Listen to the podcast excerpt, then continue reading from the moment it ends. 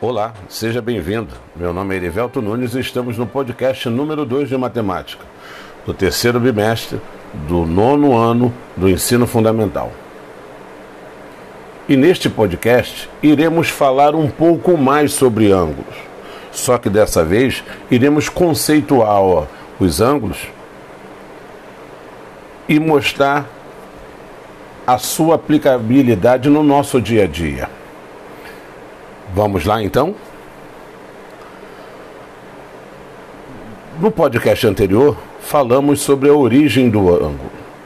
E agora, nós precisamos, temos a necessidade de conceituar o ângulo. Mas você sabe dizer para que serve o ângulo? Não? Observando a natureza e o nosso cotidiano, vemos aplicações diretas da formação de ângulos à nossa volta.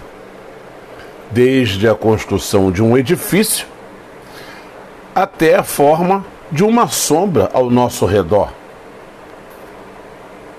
O assunto ângulo é abordado nessa orientação de estudos, pois além de nos fazer compreender a matemática ao nosso redor, nos dá uma nova visão a respeito de como a natureza utiliza desse atributo matemático.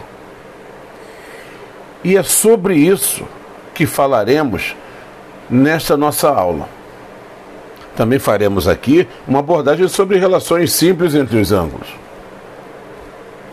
Os ângulos podem ser encontrados em diversas formas no cotidiano. Na elevação de uma ponte, na elevação de um túnel, no cálculo estrutural para a formação de um túnel.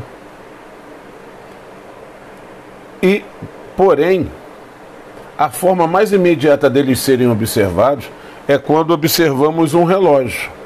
Sim, mas não é qualquer relógio. Eu estou me referindo aqui ao relógio com ponteiros. O relógio marca as horas que são formados por ângulos entre seus ponteiros. Conforme o tempo vai passando, esses ângulos formados aumentam ou diminuem, dependendo da posição dos ponteiros.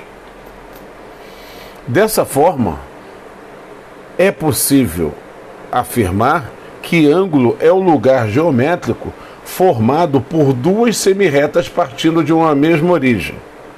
Quando eu digo uma mesma origem, eu estou dizendo que essas semirretas saem de um mesmo ponto, saem de um ponto em comum entre elas. Para determinar a medida de um ângulo, deve-se verificar a abertura em sua unidade, mais comum que é a unidade de medida de um ângulo. E a unidade de medida de um ângulo, para quem não sabe, é o grau. Para o auxílio das medições dos ângulos, utiliza-se um instrumento denominado transferidor. O transferidor é um instrumento que é dividido em 180 ou 360 partes iguais, de maneira que cada uma dessas partes tenha o valor de um grau. Ah, eu já ia me esquecendo de falar. O grau também tem seus submúltiplos, que são o minuto e o segundo. É importante dizer que um grau equivale a 60 minutos e que um minuto corresponde a 60 segundos e também que um grau corresponde a 3.600 minutos conhecidos esses submúltiplos do grau, é possível afirmar que existem ainda operações em que os ângulos podem ser submetidos, tais quais adição, subtração, multiplicação e divisão. Então, observe que para utilizar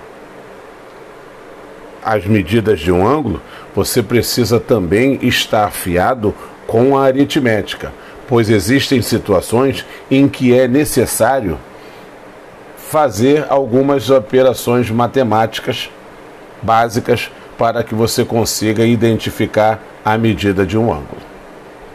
Gostou? Que bom! E assim finalizamos mais um podcast. Um grande abraço e até a próxima.